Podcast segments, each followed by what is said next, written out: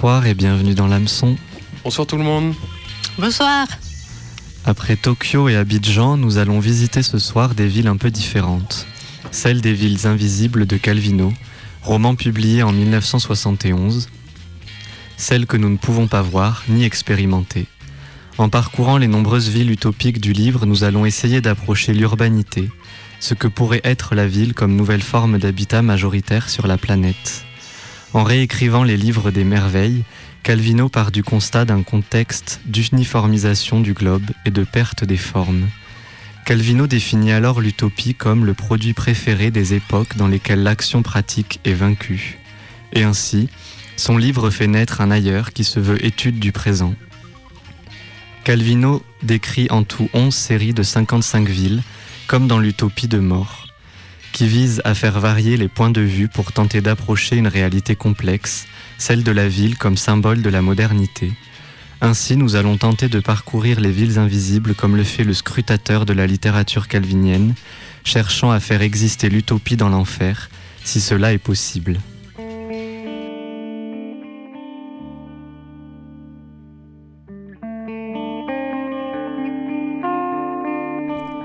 À partir de là, après sept jours et sept nuits, l'homme arrive à Zobéide, ville blanche, bien exposée à la lune, avec des rues qui tournent sur elles-mêmes comme les fils d'une pelote.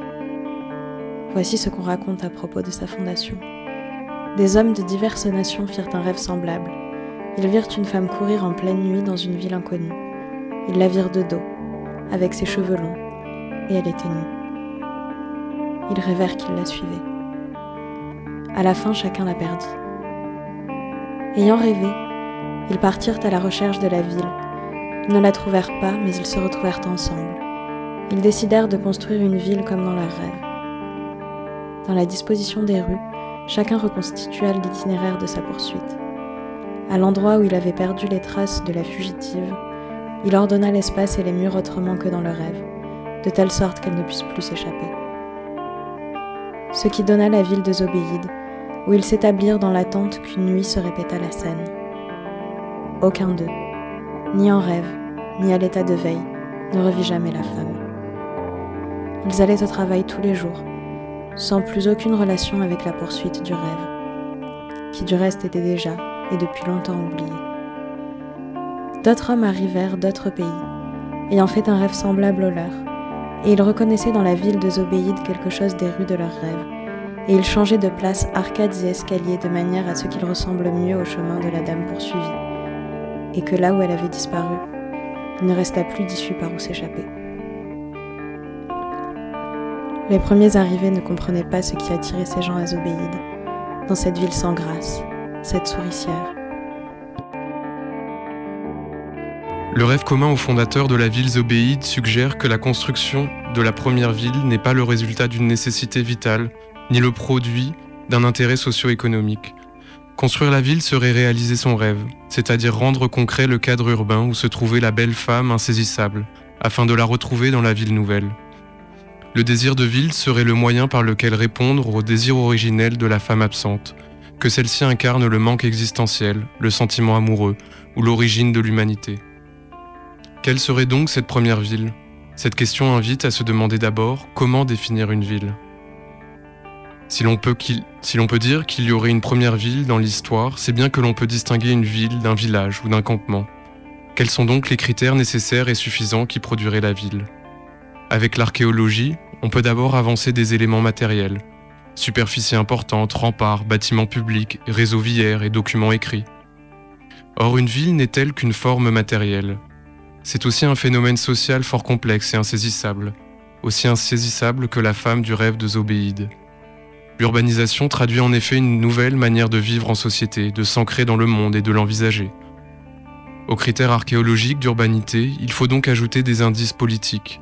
Sont nécessaires à l'émergence de la ville d'abord le développement d'une hiérarchie sociale, puis le regroupement d'une élite dirigeante dégagée des tâches agricoles et avide de biens de prestige importés. Ce sont bien des chefs de nation qui ont fondé Zobéide, des chefs susceptibles de rêver d'une femme plutôt que de leur labeur. Cependant, ces indices d'urbanité apportés par l'organisation sociale du travail suggèrent que la ville peut se définir en tant que telle, de manière absolue, comme si ce n'était pas en termes de relations qu'on devait en comprendre la naissance. Les réseaux économiques et sociologiques ne sont-ils pas aussi ceux qui rendent possible la ville? Routes commerciales, fonction des établissements et insertion des sites dans des réseaux d'agglomération hiérarchisés seraient autant d'éléments nécessaires à l'étude de la première ville. Ainsi, Zobéide serait le produit d'une transformation de l'existence des nomades qui, après avoir parcouru le monde à la recherche de la femme perdue, s'installent pour construire les conditions de réalisation de leurs rêves. Du Proche-Orient, où les premiers humains se sont installés au XIIe millénaire avant l'ère chrétienne, partons maintenant vers Sahara City, avec le morceau éponyme du groupe allemand Agitation Free en 1972.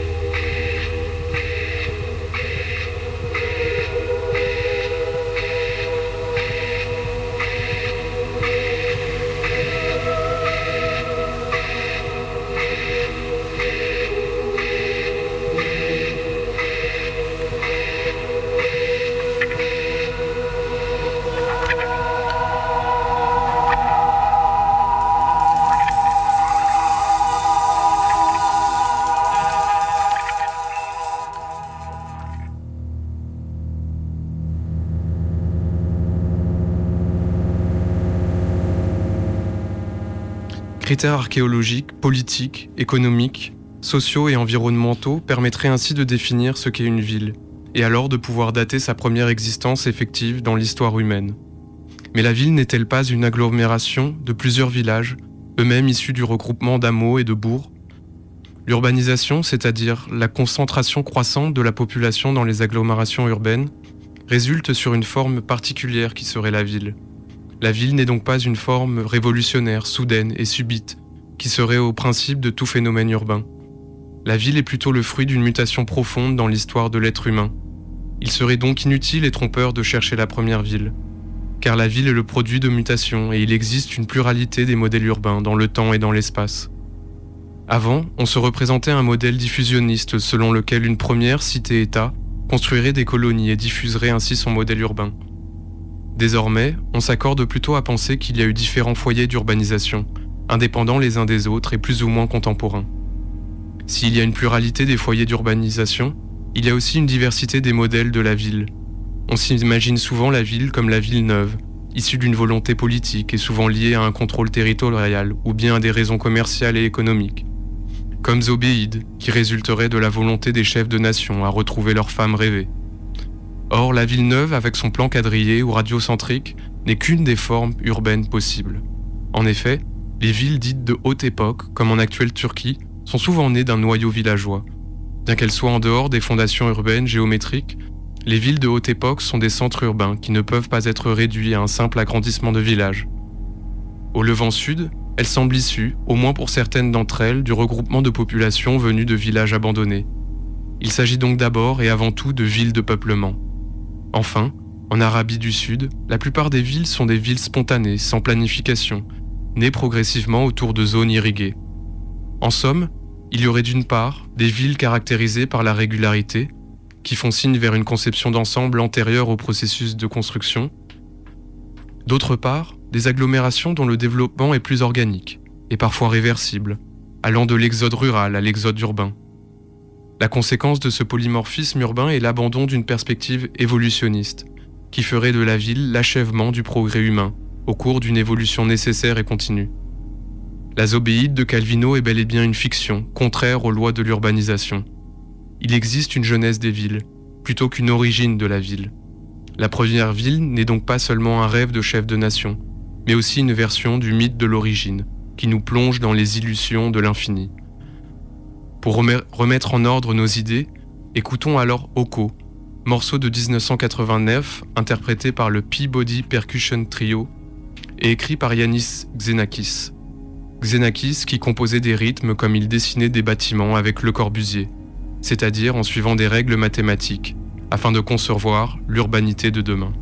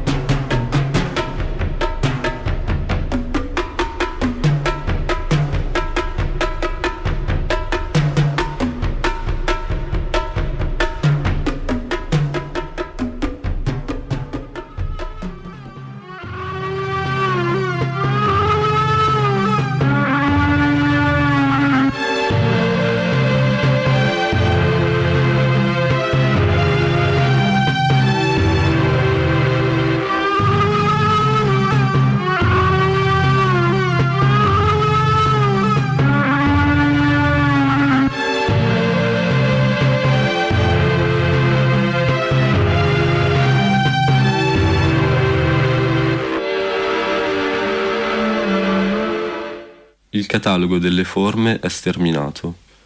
Finché ogni forma non avrà trovato la sua città, nuove città continueranno a nascere.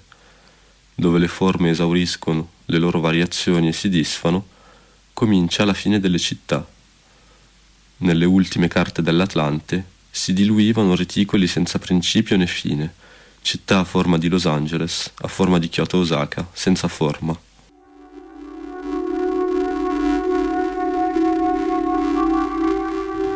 Le Grand Khan possède un atlas où sont recueillis les plans de toutes les villes. Le catalogue des formes est infini.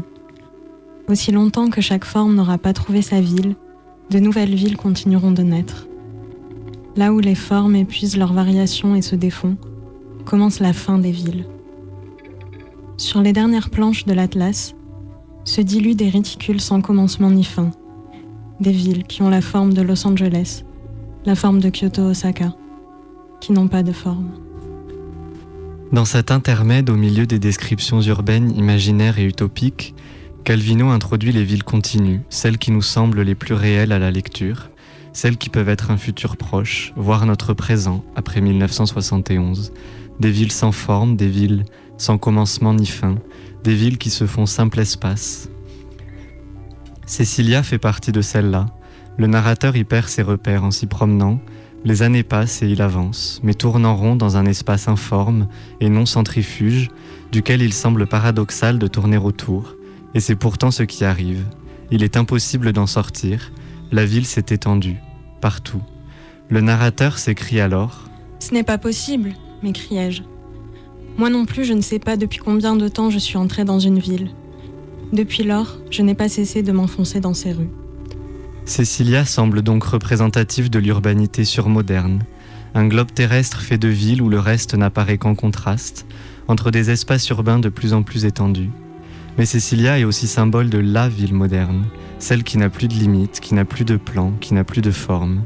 Après Cecilia, le narrateur croise le chemin de Pantésilée, mais peut-être est-ce la même ville sous un autre nom? Le narrateur ne ferait alors que débarquer dans des parties d'une même ville identique, modèle de la mégalopole où l'on ne pourrait pas rencontrer l'altérité et où tout se ressemble sur la planète. Je devrais, pour te parler de Pantésilée, commencer par te décrire l'entrée de la ville. Il y a des heures que tu avances et tu ne sais pas bien si tu es déjà au milieu de la ville ou si tu es encore au dehors. Tu continues, tu passes d'une périphérie à une autre, et l'heure vient de quitter Pandésilée. Si, caché dans quelques, dans plis ou poches de ce cercle ébréché, existe une Pantésilée reconnaissable et dont celui qui a été peut se souvenir, ou bien si Pantésilée n'est que la périphérie d'elle-même et possède partout son centre, c'est ce que tu as renoncé à comprendre. Hors de Pantésilée, existe-t-il un dehors? Ou bien pour autant que tu t'éloignes de la ville, ne fais-tu que passer d'un limbe à l'autre sans arriver à en sortir?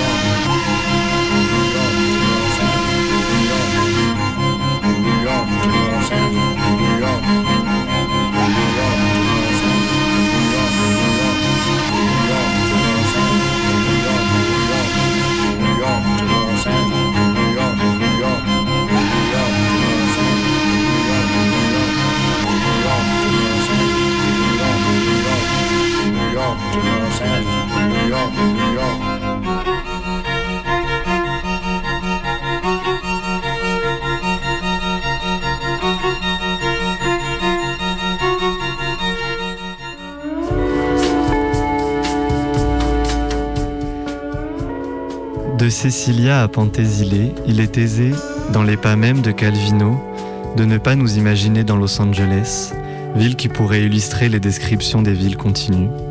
La Cité des Anges semble être à la fois un modèle unique d'architecture, composé plus ou moins de manière autonome et planifié entre différentes écologies, déserts, montagnes, océans, plaines, et le modèle archétypal de la mégalopole moderne, immense et tentaculaire, insaisissable et incompréhensible. Il semble impossible de faire l'expérience de Los Angeles. En deux heures de voiture, nous sommes toujours dans la ville et tout ressemble à une zone industrielle infinie. Une ville tout en étendue donc, avec une architecture de l'instant qui se laisse percevoir au détour d'une sortie d'autoroute.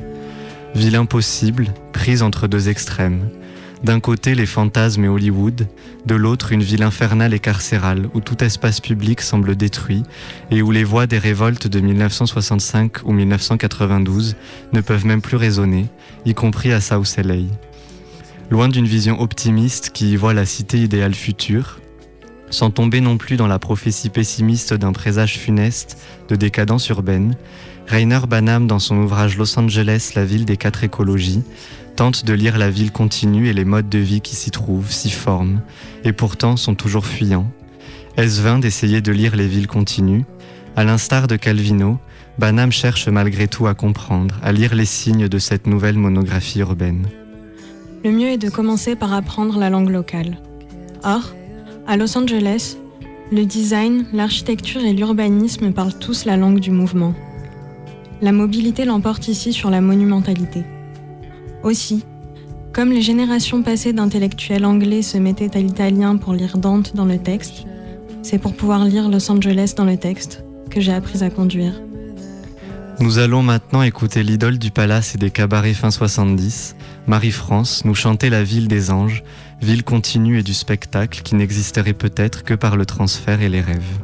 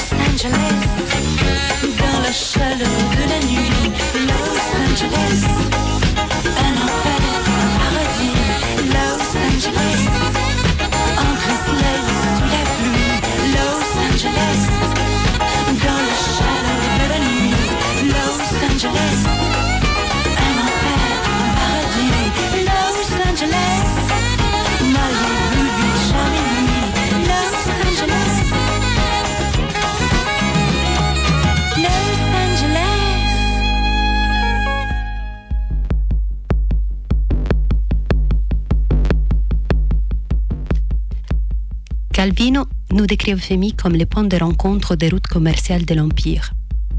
Ce sont les voies des marchands qui, en convergeant, en s'embrouillant, en se fusionnant, structurent la ville. Euphémie s'édifie sur les senteurs de gingembre et de noix de muscade, des raisins et des fruits secs.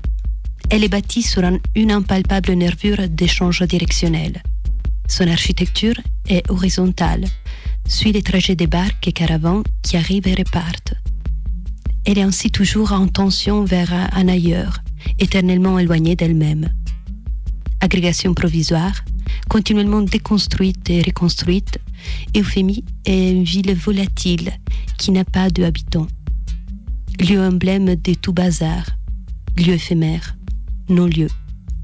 Et pourtant, la ville la plus marchande de Calvino ne se réduit pas au troc des produits, au va-et-vient de marchandises, au travail d'une journée. Euphémie est aussi territoire d'échange d'idées et des mots, des signifiants et des significations, ville des rencontres, d'osmose des cultures et des pensées.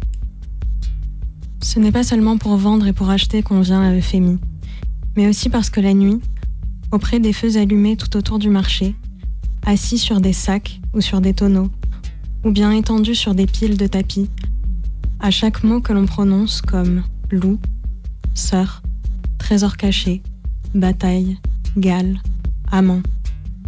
Chacun raconte sa propre histoire de loup, de sœur, de trésor, de gale, d'amant, de bataille. Et tu sais que durant le long voyage qui t'attend, quand, pour rester éveillé, bercé par le chameau ou la jonque, tu te mets à faire défiler tes souvenirs personnels l'un après l'autre, ton loup sera devenu un autre loup, ta sœur une sœur différente, ta bataille d'autres batailles, en revenant de Fémi, la ville où s'échange la mémoire aux solstices et aux équinoxes.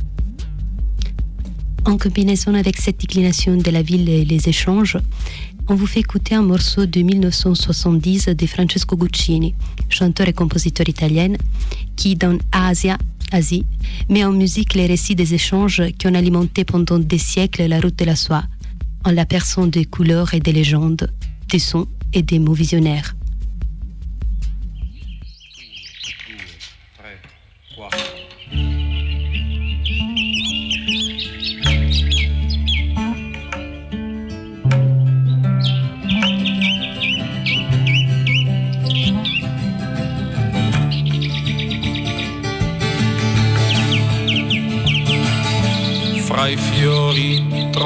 Tropicali,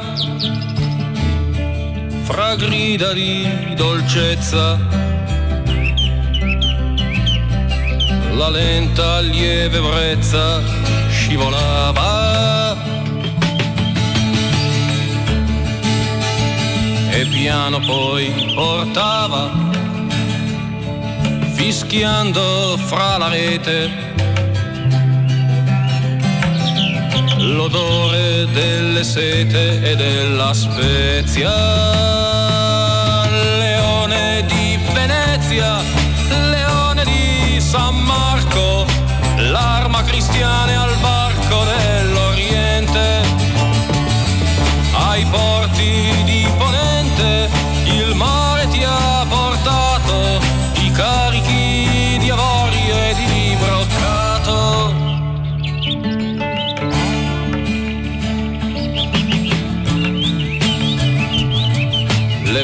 vesti dei mercanti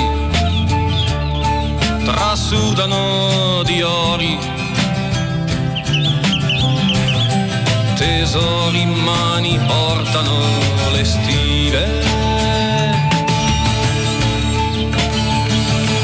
Si affacciano alle rive le colorate vele fragranti garofano e di pepe. Trasudano le schiene schiantate dal lavoro, son per la terra mirra, l'oro e incenso. Sembra che sia nel vento, su fra palma somma, il grido del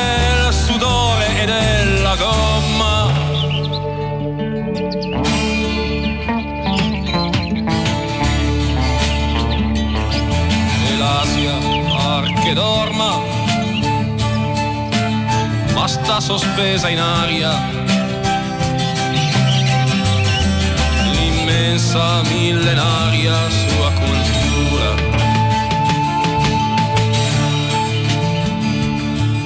I bianchi e la natura non possono schiacciare Chela, gli uomini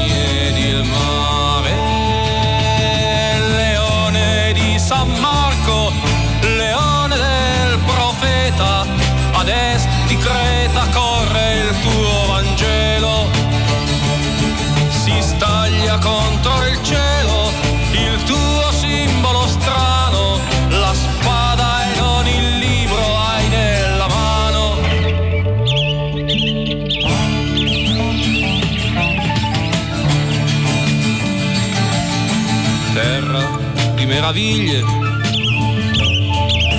terra di grazie e mali, di mitici animali da bestiari.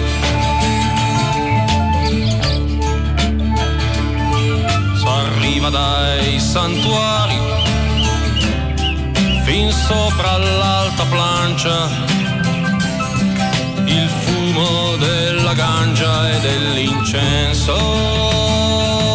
E quel profumo intenso è rotta di gabbiani, segno di vani simboli divini. E gli uccelli marini additano col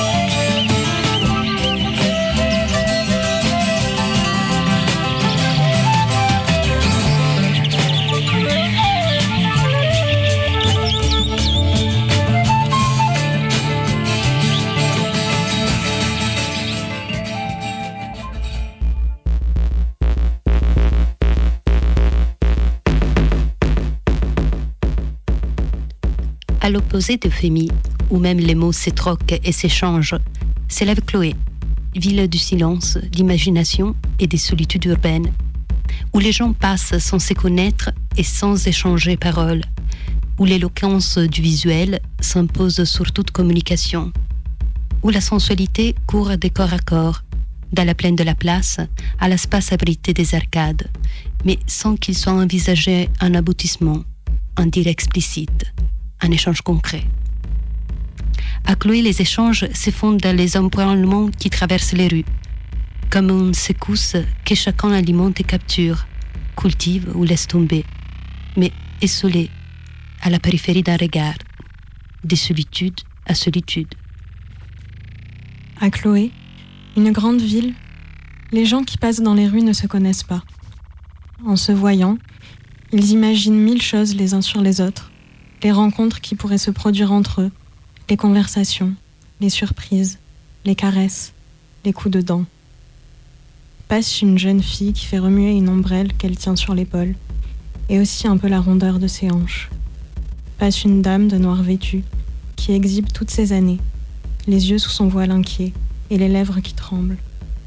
Passe un grand tatoué, un homme jeune avec des cheveux blancs, une naine, des sœurs jumelles habillées de corail, et encore un aveugle avec un guépard enchaîné, une courtisane avec son éventail en plumes d'autruche, un éphèbe, une femme obèse.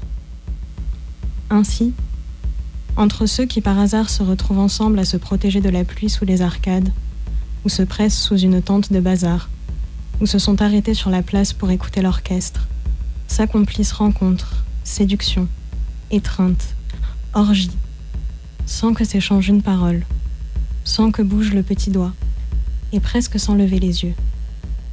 Une vibration luxurieuse traverse continuellement Chloé, la plus chaste des villes. Si hommes et femmes se mettaient à vivre leurs songes furtifs, chaque fantasme deviendrait une personne avec qui commencer une histoire de poursuite. Simulation, malentendu, heurts, oppression. Et cesserait de tourner le manège des fantaisies.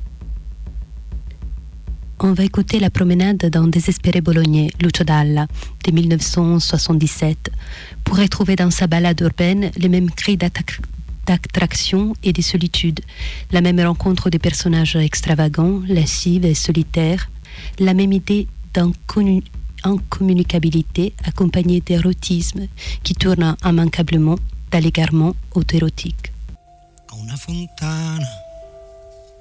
Che non ero io.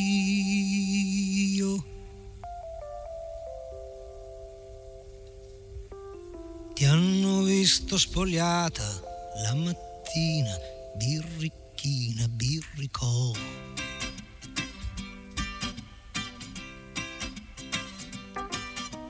Mentre con me non ti spogliavi neanche la notte e ti botte, Dio, che botte.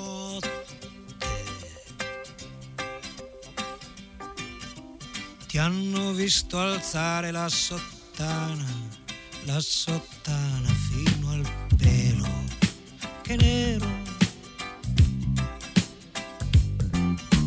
Poi mi hai detto, poveretto, il tuo sesso dallo al gabinetto.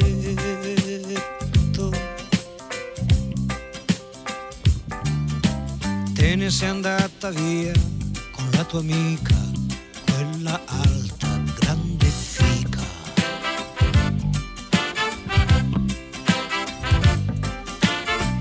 Tutte e due a far qualcosa di importante, di unico e di grande.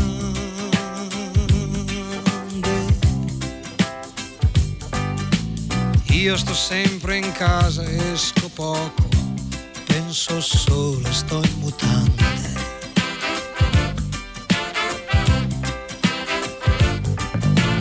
Penso a delusioni, a grandi imprese,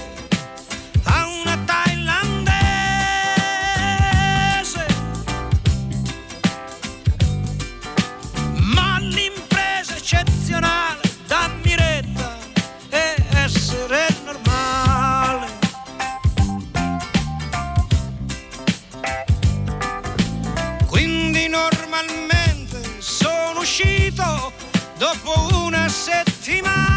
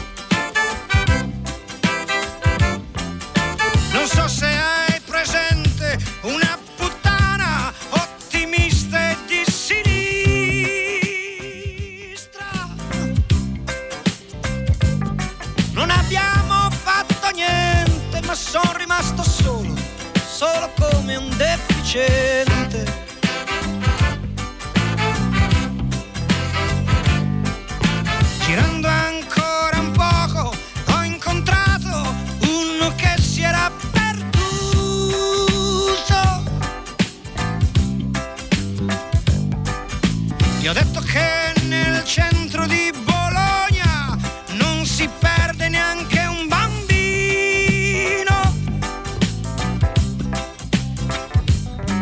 Mi guarda con la faccia un po' stravolta e mi dice sono di Berlino.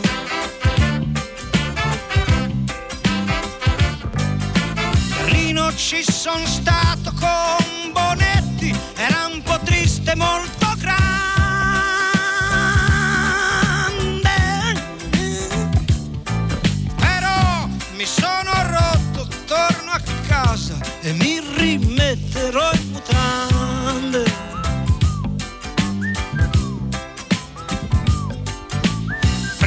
Salire le scale mi son fermato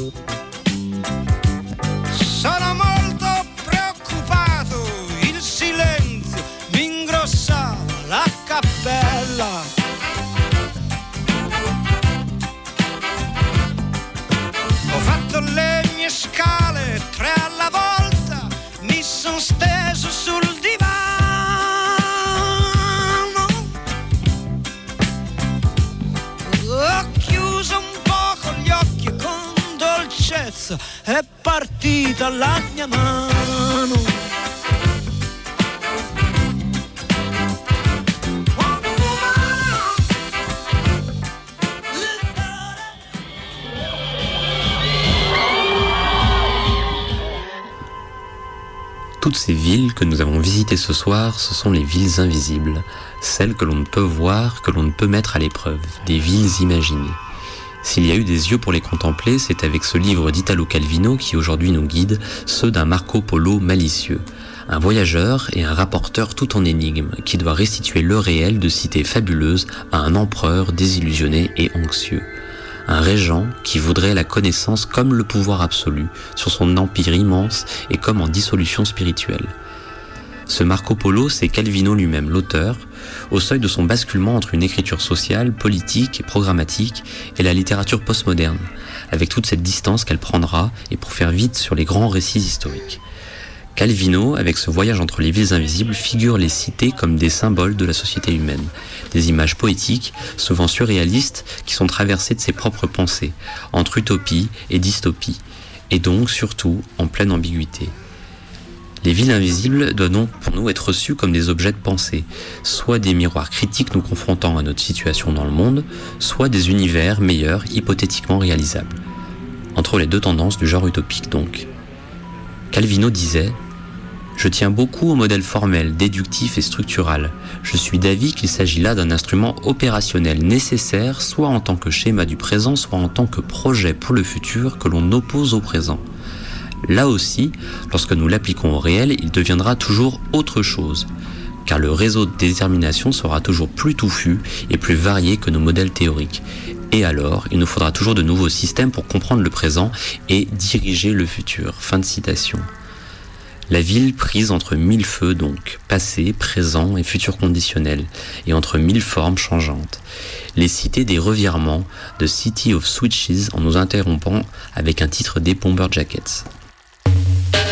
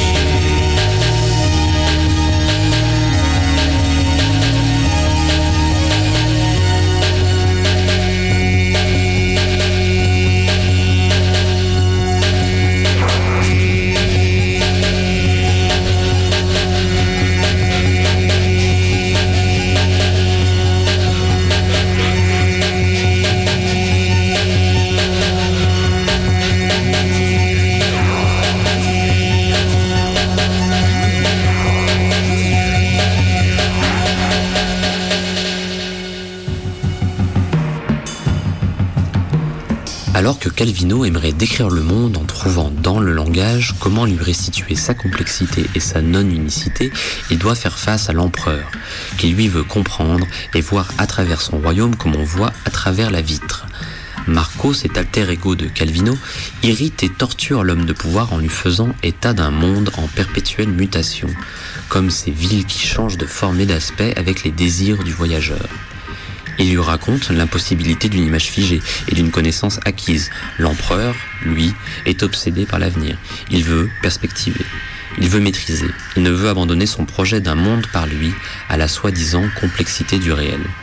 Et Marco lui dit L'ailleurs est un miroir en négatif. Le voyageur y reconnaît le peu qui lui appartient et découvre tout ce qu'il n'a pas eu et n'aura pas. Cette ville dont l'empereur désespère de multiplier l'image, c'est la ville transparente, répétée à l'infini.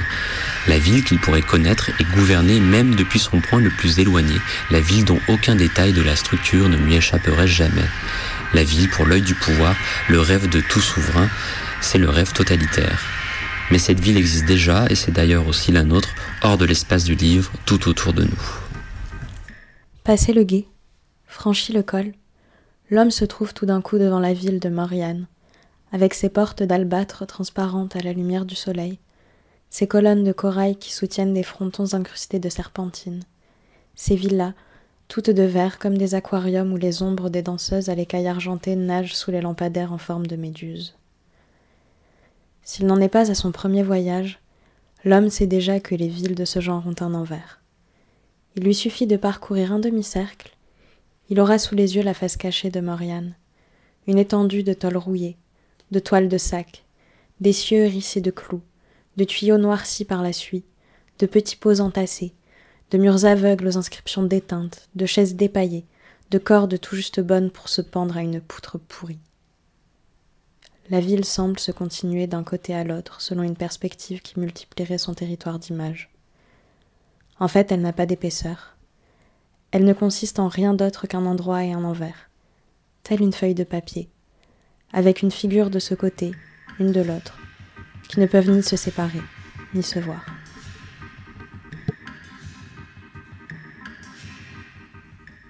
Italo Calvino, avec ses cités imaginaires, est en voie de renoncement d'une terre promise. C'est celle notamment qu'il avait entrevue dans ses premiers amours avec le marxisme. Les cités étranges et dangereuses que Marco nous rapporte fonctionnent en somme comme contrepoint critique d'une histoire, l'histoire avec un grand H, dont l'auteur ne croit plus au sens. Comme cette inquiétante Valdradée construite sur les rives d'un lac miroir, dans lequel s'observent compulsivement des habitants lubriques ou meurtriers, multipliant leur plaisir par l'image spectaculaire et distanciée d'eux-mêmes, renvoyée par reflet sur l'eau. La ville n'est qu'un enfer, désespérerait alors l'empereur. Et pas tout à fait, lui répondrait Marco Calvino.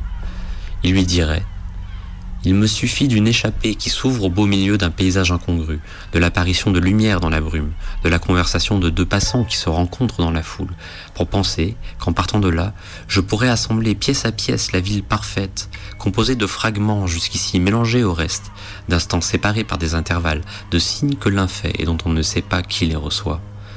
Si je te dis que la ville à laquelle tend mon voyage est discontinue dans l'espace et le temps, tu ne dois pas en conclure qu'on doive cesser de la chercher.